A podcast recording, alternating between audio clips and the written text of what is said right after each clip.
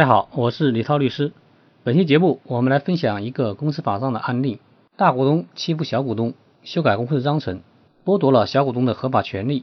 这样的股东会决议被法院判定为无效。案情是这样的：有一家公司叫做湖南胜利公司，它是由三名股东，其中山东胜利占百分之五十一的股权是大股东。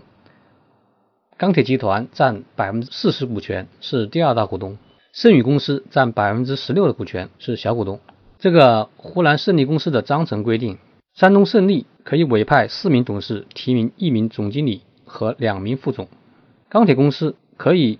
委派两名董事提名一名副总；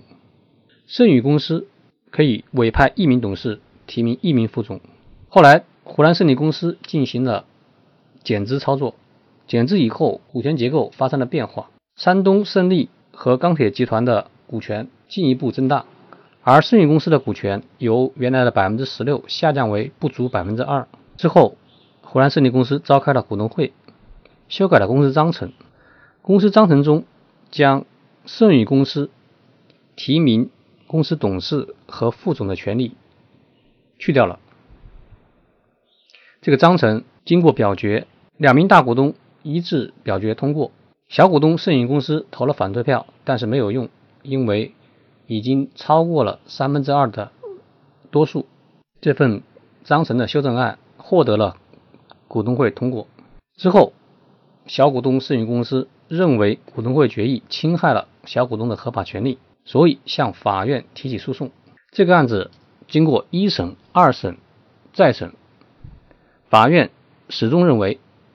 股东会决议无效。法院判决的法律依据是《公司法》第二十条，公司股东应当依法行使股东权利，不得滥用股东权利损害公司或者其他的股东利益。法院认为，股东会修改公司章程的议案获得了三分之二以上的多数通过，程序上是合法的。但是，公司决议是否有效，不仅要求程序上合法，还要求内容合法。本案中，大股东以公司决议的方式滥用了资本多数决的原则，随意剥夺了小股东提名副总和董事各一人的权利，损害了小股东参与公司经营管理的权利。因此，法院坚持认为，股东会决议因为违反了公司法第二十条而无效。通过这个案例，我们可以学习到，小股东是可以。利用公司法的规定来有效的保护自己的合法权利，比如说像本案中盛宇公司一样，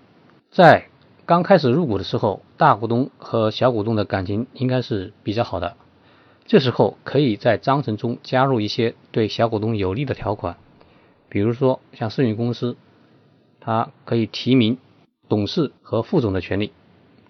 章程一旦确立。大股东对于已经设定的小股东的权利就不能随意剥夺了，即使是通过三分之二以上的